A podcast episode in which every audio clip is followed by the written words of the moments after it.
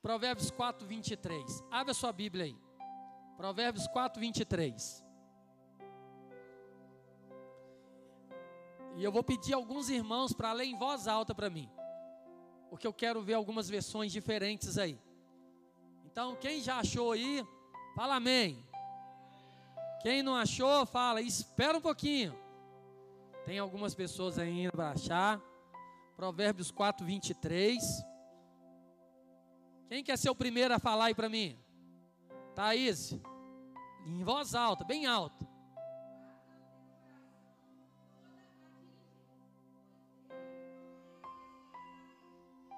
Outra diferente.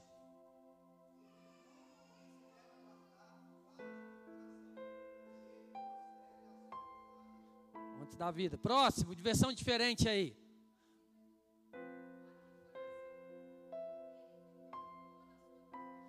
Pode falar aí, Israela.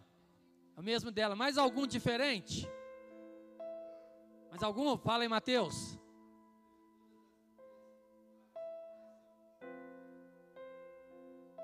Isso, fala aí, Sam.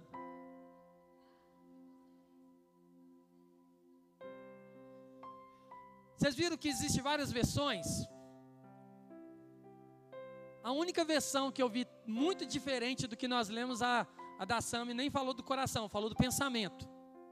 Mas isso é muito legal. Por quê? A gente conhece alguns versículos, algumas versões, algumas falam assim: de tudo que você pode guardar, guarda o seu coração, porque dele procede as saídas da vida, deles procede um monte de coisa. E ali é interessante que a hora que a Samira leu ali, falou assim: guarda o seu pensamento. Fala de novo aí, Samira. Você pensa, pois a sua vida é dirigida pelos seus pensamentos. E esse versículo ele nos faz refletir sobre algo. Porque assim, o coração ele é o quê? Hã? Coração enganoso, tá cheio de crente aqui. Agora falando pela biologia, o coração é o quê? Hã? Um órgão, né? Hã? Um órgão vital. O coração é a vida. Ele bombeia o sangue que te faz estar vivo aí. Aí a gente pensa assim, tantas versões diferentes que nós lemos. Está falando do coração e está falando, a maioria das versões nos levando a entender que se nós temos que guardar alguma coisa na nossa vida, guarda o coração. Aí a gente começa a, refletir sobre o que a Bíblia quer nos falar, o que Deus quer nos falar através desse versículo, através dessa palavra. Já viu no dia a dia, quando alguém fala alguma coisa, fala assim: meu irmão, não leva para o coração, não. Quantas pessoas já ouviram isso? Principalmente quando você é confrontado, né? Ó, oh, vou te falar um negócio, mas não leva para o coração, não.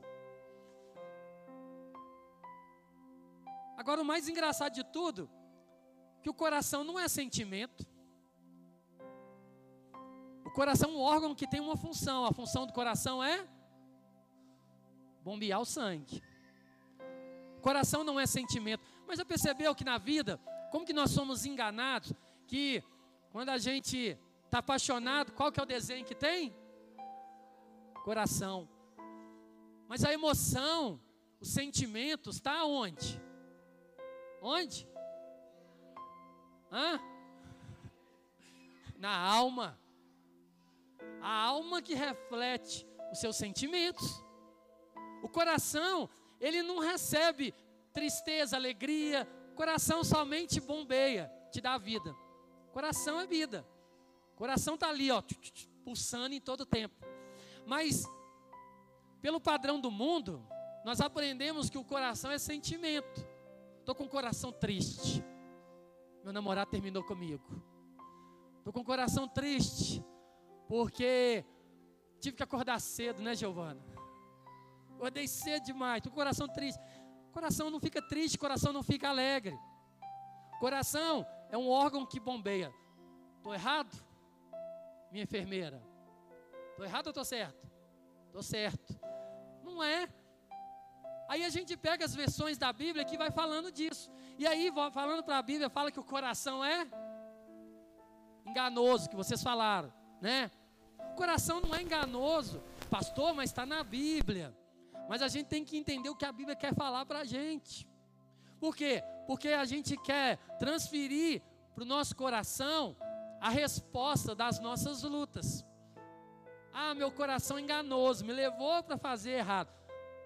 Pensamento, mente, nos leva a tomar atitudes erradas. Eu quero ler mais um versículo com você aí, antes de falar para você algo interessante. Mateus 6, 21. Abre lá.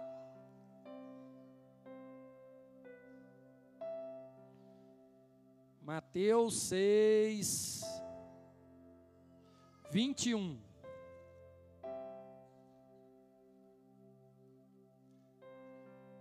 Mateus 6, 21. Quem achou?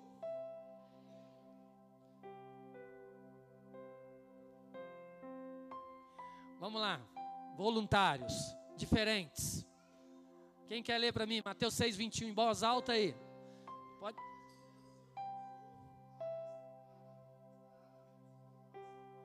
Fala aí, Israela.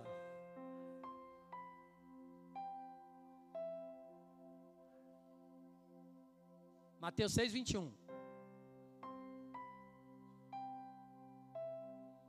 Fala aí, Samira.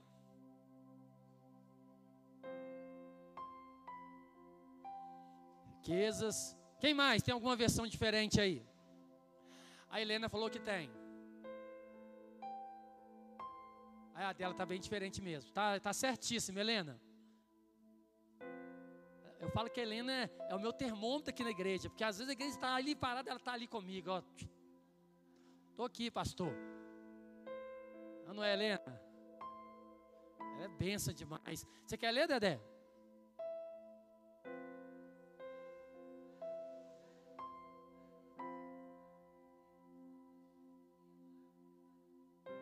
Vendo? Ali já não falou de coração. Olha ali de novo, olha, olha só, vou, vou até lá com o microfone para todo mundo ouvir. A versão da Dedé é a versão mais atualizada, né, Dedé? Fala aí, Dedé. Não parece óbvio? Saibam que o lugar em que vocês mais desejam estar é perto do seu tesouro, e é lá que acabarão indo parar. O que, é que eu estou querendo fazer você aprender no meio de tudo isso? Ah, o pastor está falando que as Bíblias tá tudo errado. Estou falando nada disso. Estou falando que você precisa de ter revelação do Espírito Santo. Por que, que muitas vezes nós não entendemos a palavra? Ah, onde estiver o meu coração, onde estiver a minha riqueza, ali estará o meu coração. Aí nós vamos voltar lá no outro versículo. O coração vai estar tá dentro do meu peito. Se eu tirar ele daqui, estou morto. Mas as minhas atitudes me levam para algum lugar. Quando fala de coração, está falando de vida, né? As traduções, queridos, elas nos levam para essa confusão teológica. Cada um viveu um tempo, cada um trouxe um entendimento e vieram várias traduções que nos faz assim. Acontece muito na igreja, né? Quando o pastor está lendo a Bíblia, aí você está olhando a sua, não é totalmente diferente. Lá em casa senta lá, a maioria das vezes porque a gente costuma fazer o devocional mais cedo e a Maria Duarte está estudando, então senta às vezes, quando eu consigo esperar, senta eu, a Cida e o Daniel.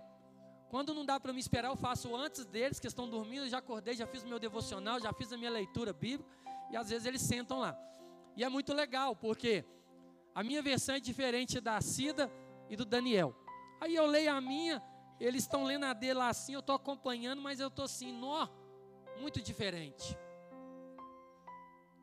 É difícil até de acompanhar a leitura, porque você está lendo e está muito diferente. Você fica assim: será que eu estou no livro certo? É esse livro mesmo? Será, será que eu entendi errado? O pastor está lendo errado lá? O que acontece? Por causa disso. Então não adianta você ficar sendo levado pelas palavras que estão aqui. Mas você precisa ser conduzido pelo Espírito Santo para te levar para onde Ele quer te levar. E aí, quando a gente começa a ler, aí a gente vai vendo que muitas coisas são figurativas para te fazer entender. Então, quando está falando de coração, em algumas versões, está trazendo para você um entendimento Igual aqui, olha, onde está o seu tesouro, está o seu coração. Qual que é, vamos falar assim, o provérbio que nos ensina isso, né? Que não é provérbios, mas eu falo assim, qual que é a direção, qual que é o caminho? É falando, querido, coração é vida. Então, quando eu dou a minha vida por algo, eu estou falando que eu vou viver em função daquilo. Então, quando fala que aonde está a sua riqueza, ali está o seu coração, está falando de quê? Que a minha, o meu coração ele vai começar a pulsar o sangue, me levando para viver aquilo. Então, toda vez que eu pensar na possibilidade de viver algo diferente, eu vou viver aquilo. Aí eu lembro do pastor Queco. Um dia ele ministrou algo aqui que eu guardei aqui no meu coração como uma palavra reveladora de Deus, do sim de Deus. Deus deu uma direção para ele e uma sabedoria, e que ele ministrou num culto de domingo, falando sobre o sim de Deus. E aí ele veio falando sobre que nem sempre o sim de Deus é para você ir. Aí aquilo ali mexeu comigo. Por quê?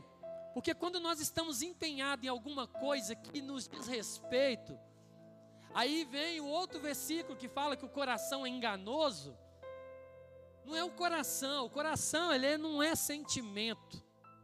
Mas a nossa vida, ela se impulsiona em função de algo que nós queremos. Então, quando fala assim, o coração do homem é enganoso, está falando que a sua motivação, as suas vontades, as suas ideias, se elas não estiverem alinhadas na palavra de Deus, você está propício a tomar decisões erradas na sua vida. Não importa quanto tempo de vida você tem, qual a sua experiência, sua maturidade. Por quê? Porque a palavra de Deus é a verdade não é o meu conhecimento. Ah, eu acho que vai dar, eu acho que Deus está falando. Olha, é sinal de Deus para a minha vida, porque eu estou vendo. Mas o meu coração está tão dentro daquilo, a minha vida está tão dentro daquilo, eu já decidi internamente que eu vou fazer. E aí eu fico floreando situações para poder me respaldar que não sou eu que estou decidindo, mas é Deus é que está me dando direção. E aí o que, que eu vou fazer? Vou cair para dentro e vou falar a resposta de Deus. Porque Deus falou isso, Deus me mostrou isso e Deus fez isso. Aí quando você vai ouvir o sim de Deus, como diz o pastor Queco, aí você vai falar assim: mas como é que você sabe que é para você ir? Porque o céu apareceu o sol hoje pela manhã. O sol vai aparecer todos os dias. Você pode até não ver ele se estiver nublado, mas que ele está lá, ele está. A nuvem soprou. Eu vi a nuvem andando, eu vi isso, eu vi aquilo. Eu estava ouvindo uma palavra e veio assim. Foi de Deus. Aí eu falo, quantas vezes nós erramos na nossa vida dentro da igreja, conhecendo a palavra, ouvindo pregações, e nós tomamos decisões erradas. Por causa de quê? A nossa vontade de fazer era tão grande que eu olhava para cá e deixava. Aí nós estamos aqui com as crianças. Menino, quem aqui tem coração, levanta a mão. Cadê as crianças? Manuel levantou, Helena levantou, aquela menininha levantou, Mateus levantou. Cadê seu coração, João? Cadê seu coração? Onde que está seu coração? Ele pontou aqui na barriga. Está aí dentro, né, João? Você tem coração, Miguel? Tem não? Miguel falou que não tem. Deixa eu ver, cadê mais menina aí? Ô, Emanuel, cadê seu coração? Onde que está seu coração? Onde que Jesus mora, Emanuel? Coração, ele falou lá.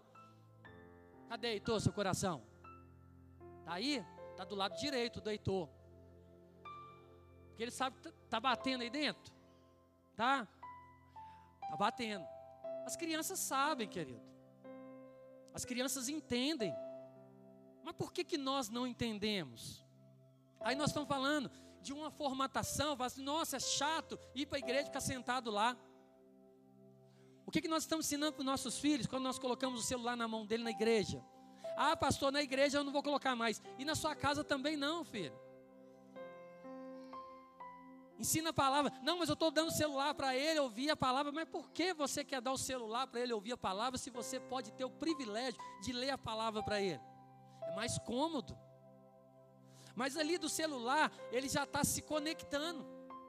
E ali, o cérebro dele já está ali dentro daquilo. Mas a tecnologia está aí, os nossos filhos precisam aprender. Querido, no tempo certo, eles vão viver aquilo que eles precisam viver.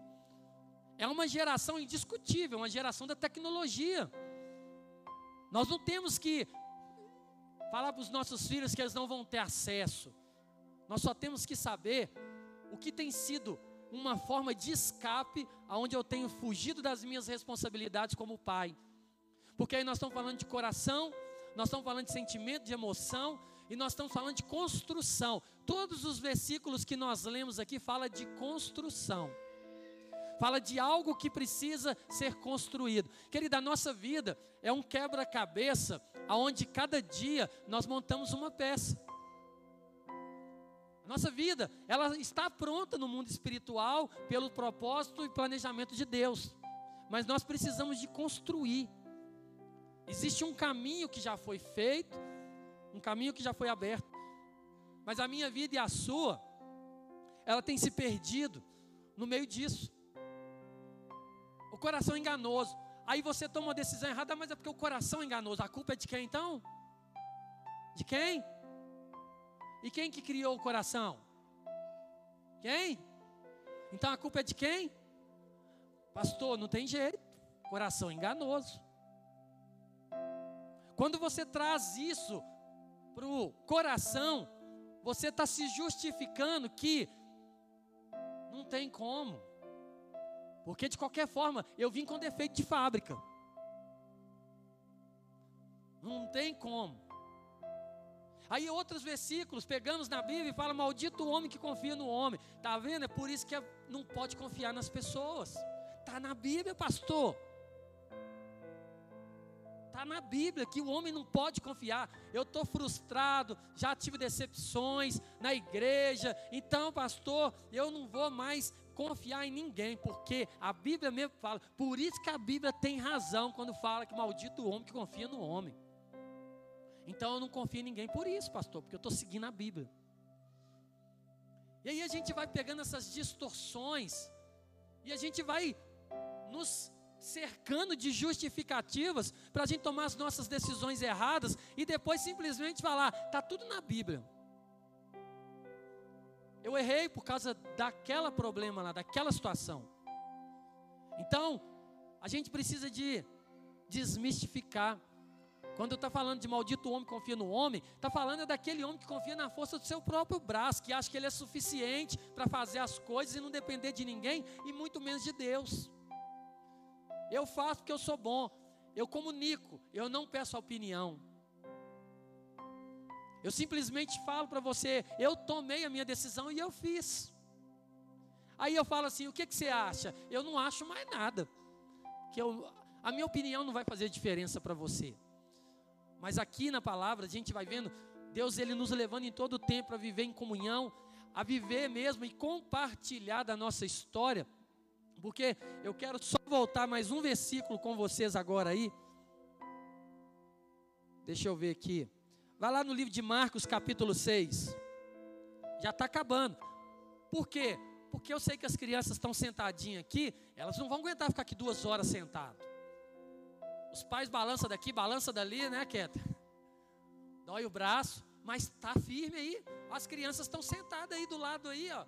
E talvez você acreditou que seu filho não poderia ficar. Eu quero ler só duas coisas para a gente fechar. Marcos capítulo 6, a partir do versículo 30. Os apóstolos voltaram da sua missão e contaram a Jesus tudo que tinham feito e ensinado. Jesus lhe disse: Vamos sozinhos até um lugar tranquilo para descansar um pouco, pois tanta gente ia, ia e vinha que eles não tinham tempo nem para comer. Então saíram do barco, entraram em um lugar isolado a fim de ficarem a sós. Contudo, muitos os reconheceram e os viram partir e pessoas de várias cidades correram e chegaram antes deles. Quando Jesus saiu do barco, viu a grande multidão e teve compaixão dela, pois eram como ovelhas sem pastor. Então começou a lhes ensinar muitas coisas. Pastor Queco usou essa palavra aqui na quarta-feira. Ao, ao entardecer, os discípulos foram até ele e disseram: Este lugar é isolado e já está tarde. Mande as multidões embora, para que possam ir aos campos e povoados vizinhos e comprar algo para comer. Jesus, porém, disse: Providencie vocês mesmos alimento para eles. Precisaríamos de muito dinheiro para comprar comida para todo esse povo, responderam. Quantos pães vocês têm? perguntou eles. Vão verificar. Eles voltaram e informaram: cinco pães e dois peixes. Então Jesus ordenou que fizesse a multidão sentar em grupos na grama verde. Assim eles se sentaram em grupos de cinquenta e de cem. Jesus tomou cinco pães e os dois peixes, olhou para o céu e os abençoou. Então, à medida que ia partindo os pães, entregava aos seus discípulos para que o distribuíssem ao povo. Também dividiu os peixes para que todos recebessem uma porção. Todos comeram à vontade. E os discípulos recolheram doze cestos com pães e peixes que sobraram.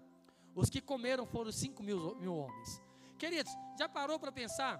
Quando a gente lê esses versículos, quando a gente lê essas histórias, a nossa mente ela nos faz entender a história do mesmo tamanho do capítulo ou do versículo que nós lemos. Aqui estava falando de uma história, de uma multidão. Primeiro falava que Jesus estava ali, cansado. Viu que Jesus cansava, porque ele era ser humano igual eu e você, e que nós temos que ter descanso. Jesus ele falou assim com, com os discípulos: Ó, oh, vamos dar uma ida para o outro lado para a gente dar uma descansada. E aqui fala que eram tanta gente que vinha que eles não conseguiam parar. Jesus vamos dar uma descansada. Mas aí os discípulos olharam e falaram assim: nossa, está ficando tarde. A gente precisa de dispensar esse povo, ó, a responsabilidade tirando as costas. Nós precisamos dispensar esse povo, Jesus. Por quê? Porque essa multidão está aqui, vai, daqui a pouco eles vão começar a ficar com fome e esse negócio vai dar uma bagunça aqui. Por que, que eu estou falando para vocês que a gente tem essa facilidade de fazer tudo como se fosse fácil demais? Ah, a história da multiplicação dos pães. Jesus falou com eles, vão descansar. Estava aqui um monte de gente. O discípulo falou, manda embora. Jesus falou, não, traz a comida, multiplica e dá e acabou. Uh, até cansei de falar. Para ser bem rápido. Mas não foi. Jesus perguntou para eles: o que, que vocês têm? O que, que nós temos aqui?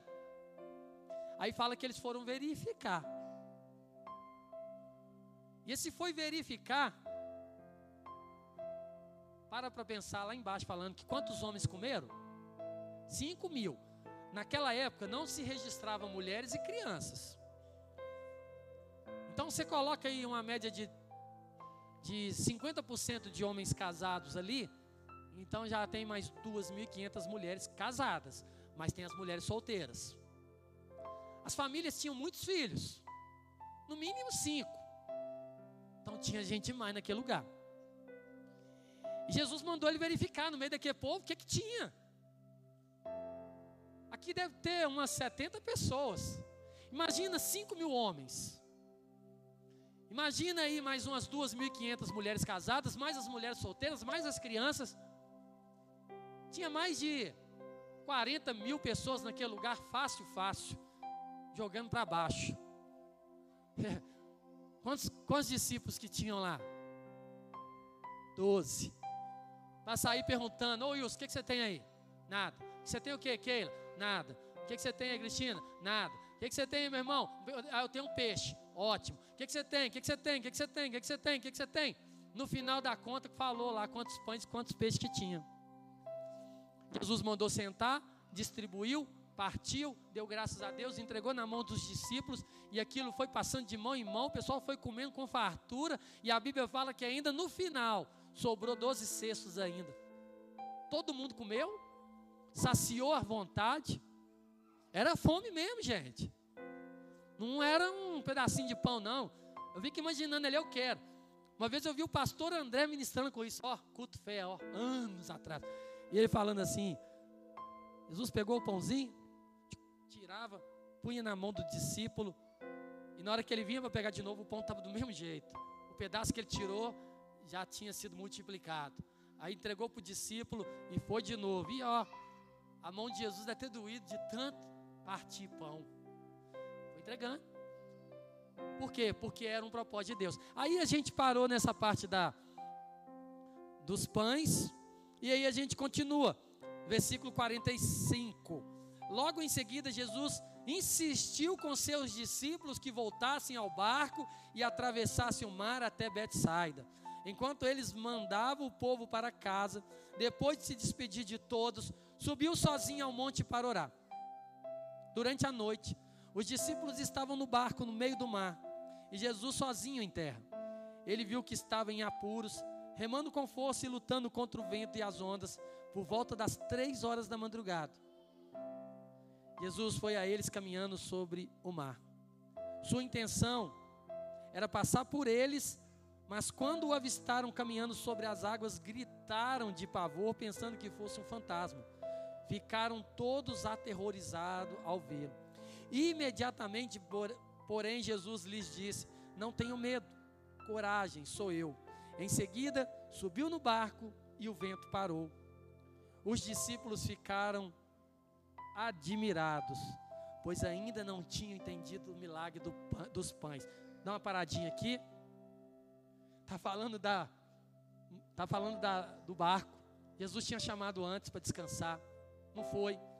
Aí os discípulos viveram toda aquela experiência maluca, sair procurando o que, que tinha no meio daquele povo. Encontrou os pãezinhos lá e os peixes, trouxe para Jesus e falou: Nós só temos isso. Quando o Keninho estava falando aqui daquela história da viúva, não é quantidade. Jesus ele é especialista em te surpreender, meu irmão. Porque você é muito no seu intelecto. Como diz aquela canção, ninguém explica Deus. A gente fica tentando ser Deus. Ah, não, Deus não vai poder fazer isso. Não, isso aqui não dá. Deus não vai fazer isso. Aí a gente está falando assim: Deus não é suficiente sobre a minha vida. Porque o meu problema é grande demais. Derrotar gigante, vencer a morte, isso aí, beleza, ele conseguiu. Mas o meu problema ele não vai conseguir. É maior do que tudo isso. Pastor, mas eu não falo isso, mas você pensa com as suas atitudes. Quando você fala assim, deixa eu trazer o meu coração para cá, que na verdade é o meu sentimento. Mas aí você pensa assim também, né? Onde está o seu tesouro, está o seu coração. Eu estou aqui, não estou? Meu coração também está. Ele não ficou lá. Pensamento te leva para tomar decisões. A renovação da mente é para fazer você entender em todo tempo que o que o mundo te ensinou, o que os seus pais te ensinaram, talvez por não conhecer a verdade, o que o mundo fala para você, o que o sistema natural fala para você, não é a palavra final, porque a palavra final é essa. Mas a gente tem acreditado mais naquilo que nós vivemos do que naquilo que nós cremos. Nós não temos tido fé para crer que Deus faz, que Deus ainda continua sendo Deus e que nada é impossível para Ele. Então a gente precisa trazer, porque estava falando de tudo isso. Os discípulos no, no barco dispensaram a multidão e foram descansar. Só que os problemas estavam lá. E Jesus estava onde? Orando. Três horas da madrugada. E aí Jesus fala assim: Ah, deixa eu ir lá encontrar meus discípulos e a intenção dele é: não tem barco, está tudo escuro. Deixa eu andar pelas águas, porque eu não vou procurar atalho, não. Eu vou chegar lá. E ele olhou com tanta naturalidade, porque falando, Jesus falando ali, contando. Ele poderia ter esperado amanhecer o dia para achar um pescador para entrar no barco. Mas Jesus era tão esperto que ele falou assim: nadando eu não vou porque está frio eu não vou molhar, eu vou por, por cima das águas. E ele foi. Fica imaginando Jesus andando e conversando com o pai. Que dia difícil que foi, né, pai? Ô oh, multidão difícil, coração duro. Mas o milagre estava lá. Mas, pai, no meio de tudo isso, ainda os discípulos ainda não entenderam nada. Mas eu estou pronto, eu vou esperar eles do lado de lá, porque eu estou pronto para ensinar. Porque na palavra fala aqui, na hora que nós estávamos lendo aqui, ó, pois ainda não tinha entendido o milagre dos pães. Eu fico imaginando aqueles discípulos dentro do barco, deve ter rolado ali uma discussão entre eles. O que, que aconteceu? Como é que foi? Como é que aquele pão multiplicou? Porque eu estava lá, eu estava vendo, ele tirava um pedaço, e na hora que ele ia com a mão, o pedaço estava lá de novo. E eu tirei, eu cansei. Eu fico imaginando eles falando entre eles. Não, eu estava cansado. Eu estava doido para aquele pão acabar. A, a, a incredulidade querendo cortar a bênção. Eu já não estava aguentando mais, estava difícil, porque esse monte de gente, querido, eu fico imaginando assim a distância que eles estavam. Ainda mais falando que eles estavam em grupo de 50 e de 100. Mas ali, eles devem ter cansado, mais ainda. O que, que eu quero falar para você nessa noite? A obra de Deus cansa, querido. Mas quanto mais cansado você está, mais Deus quer te usar. Porque quanto mais fadigado, entre aspas, mais na limitação sua você fica, e aí você chega num ponto que você fala assim: ou eu confio em Deus, ou eu desisto. Porque você vai olhar para o lado e vai falar assim: se eu não for, ninguém vai. Então eu preciso de ir, mas eu estou cansado. Esse final de semana para mim foi corrido. Final de semana passou assim, ó, voando. Mas foi bênção acordei cedo, vim para a igreja. Depois encontrei com o Paulo ali, nós ficamos aqui batendo um papo aqui. Né, Paulo? Paulo me ensinou já um tanto de coisa nesses dias aí. Se você precisar de instalar a câmera na sua casa, não chama o Paulo, me chama. Vou fazer mais barato que ele, que eu já aprendi. Já sei como é que funciona. Já sei que se pedir para cortar o outro fio lá, eu não vou cortar. Olha lá, a responsabilidade é sua, o cara não vai querer. Me ensinou um tanto de coisa. Ô Paulo, sabe o que você me ensinou? Aqui na igreja, sem você nem perceber? Vou falar para vocês. Tem duas semanas que eu e o Paulo nós estamos tendo um relacionamento aqui na igreja, aqui, ó. Uma hora da manhã, meia-noite. Aí outro dia eu estava ali, aí nós estávamos indo embora, o Paulo falou assim, vou tomar uma água. Aí o Paulo foi ali naquele porta-copos ali. Paulo foi ali e fez assim, ploft. O copo não desceu. O Paulo fez assim. O copo desceu. Eu não falei com ele não, porque eu aprendi com ele, dá até vergonha, né, Paulo, de falar. No outro dia eu cheguei ali antes dele, fui lá, o copo não saiu. O copo desceu. Eu ficava lá apertando, aí depois descia cinco copos. Querido, não precisa mais. O Paulo já descobriu como é que funciona. Apertou uma vez, o copo não desceu, dá um tapinha de leve assim, ó, no dedinho do leve, o copo desce mas isso só vem com relacionamento. Dormimos tarde, acordamos cedo, mas era gostoso. Nós estávamos aqui, o Keco participou em uns momentos, o Luciano está ali. Luciano foi o Homem-Aranha, né, Paulo? Desembolou uma fiarada que estava ali em cima ali, tirou. E a gente vai vendo como é que é gostoso quando você está vivendo junto, você não está sozinho. Aí quando a gente volta para essa palavra, assim, cara, os caras viveram um milagre, viram um pão, Imagina se eu coloco um pão aqui, tiro um pedaço e dou para Thaís. Ela olha para o pão, aí o pão está do mesmo jeito, pastor. Que negócio é esse aí? Falei, é Deus multiplicando. Aí eu tiro outro, dou para a Luísa, vai, mas não, não mudou, o pão continuou, do mesmo tamanho. E vai todo mundo comendo. E eles não entenderam. Aí olha como é que termina o que eu quero falar com você aí. Versículo 52, depois que fala, pois não tinham entendido o milagre dos pães, o coração deles estava endurecido. Essa palavrinha, ela é a chave da nossa vida. Um coração endurecido. O que, que é um coração endurecido? Não é o órgão. Coração endurecido é fala de sentimentos não resolvidos. A alma cheia de feridas, e tudo é ruim. Você não consegue ver nada de bom nas coisas da vida. A vida perdeu o sentido, a vida perdeu a cor para você. Tudo está errado, tudo está ruim, não tem mais jeito, coração endurecido. Fico lembrando quando A gente começa a ler ali a história do povo ali, saindo ali do deserto. E que Moisés ia lá e falava assim: Deus endureceu o coração de Faraó. Faraó lá todo assim, tá bom, vai. Aí a hora que Moisés saía, e Deus endureceu o coração de Faraó. Muitas vezes o nosso coração está dessa forma, endurecido. Porque nós não temos a facilidade de perdoar, nós não temos a facilidade de amar, nós não temos a facilidade de viver. E o que, que eu quero dizer para você, querido? Que enquanto houver possibilidade do seu coração estiver endurecido, você nunca vai entender os milagres de Deus e os mistérios que Ele tem para te falar. Foi um sinal de homens que estavam ali vendo milagres de Jesus o tempo todo. E a Bíblia fala que o coração deles estavam endurecidos. Quando fala de todos esses princípios de sentimento, de avalie o seu coração, aonde está o seu tesouro, está o seu coração. Tudo isso, como eu disse para você, não está falando do órgão, não.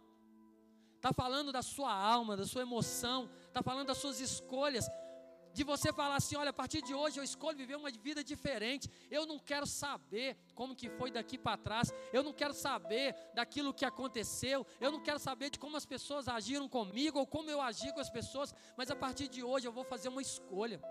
E essa escolha é: Senhor, tira esse coração de pedra e me dá um coração de carne.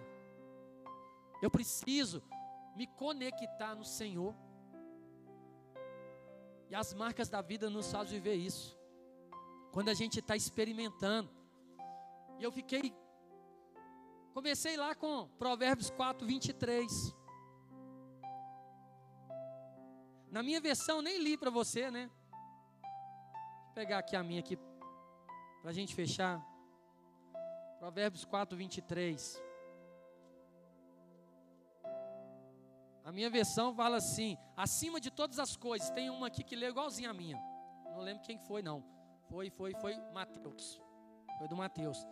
Fala assim: olha. Acima de todas as coisas, guarda o seu coração, pois ele dirige o rumo da sua vida. Ele dita as regras. Aí vamos lá na versão que a Sami leu para a gente, falando dos pensamentos que te levam para viver alguma coisa. Então a gente precisa de ter revelação do Espírito, querido. Porque quantas vezes você leu as versões, quantas vezes você leu os versículos e você não entendeu nada. Que negócio é esse de coração enganoso? Porque o coração do homem é enganoso. Mas não foi Deus que me fez? Por que está errado o coração? Coração é perfeição, querido. Eu amo a parte da biologia que traz o estudo do corpo humano, porque Deus ele é tão maravilhoso que deu um nó na cabeça dos, dos cientistas, dos médicos, que eles tentam de tudo quanto é forma dar outro sentido para a vida humana, mas não consegue. Fala assim, só Deus pode fazer isso. Não tem explicação. Então, como você vai viver, como que você vai escolher se portar, para onde você vai chegar, diante de tudo aquilo que você ouviu nessa noite, de falar assim: olha, a direção que o Senhor tem para a minha vida muitas vezes tem se perdido, porque eu tenho traduzido a Bíblia da forma com que eu quero. Eu tenho interpretado a Bíblia da forma que eu quero. Quando você está com raiva do irmão, você vai lembrar do versículo: Maldito homem, confia no homem. Não vou confiar em mais ninguém, pastor. Que a Bíblia está falando. Quando você tomar a decisão errada, ah, mas é porque o coração do homem é enganoso. Mas por que, que você não pediu conselhos? É na multidão dos conselhos, querido. Conselho, ele vem de Deus. A sabedoria de vida das pessoas, elas podem te conduzir a não errar, talvez como elas erraram. Mas a gente quer fazer tanto que o nosso coração está naquilo. Quando eu falo do nosso coração, agora você vai entender. Toda vez que você lê esses versículos, você vai começar a entender diferente. Você vai falar assim, quando está falando de coração, está falando o preço que eu estou disposto a pagar por aquilo. Vamos ler a Bíblia toda em um ano? Não tem tempo. Vamos para o monte orar? Não tem tempo. Vamos fazer uma campanha na, na igreja? Não dá para mim. Para as coisas espirituais, nosso tempo não sobra. Mas para aquilo que nós queremos, querido, como eu já falei que várias vezes, ah, eu quero comprar um carro novo. Eu arrumo três empregos, trabalho 24 horas por dia. E tem tempo para isso. Mas para ler a Bíblia eu não tenho tempo, pastor, porque eu trabalho, eu levanto cedo, acordo, saio para trabalhar. Eu chego em casa, tem menino, e faz isso, faz aquilo, fala aquilo, e aí não dá. Nós temos muitos pais aqui. Se o seu filho não te vê entrando para o seu quarto e tendo um tempo com o Senhor, quando ele crescer, ele não vai fazer isso também. Se o seu filho não te vê abrindo a Bíblia e lendo, não adianta você falar para ele ler. Porque o maior exemplo que ele tem dentro de casa que é você, não faz. Quando você não ensina o seu filho, ou não investe na vida do seu filho, de trazer ele para a escolinha, para colocar na salinha, para participar, assim que ele saiu da salinha, você chegar lá na sua casa e perguntar: o que, que você aprendeu hoje, filho?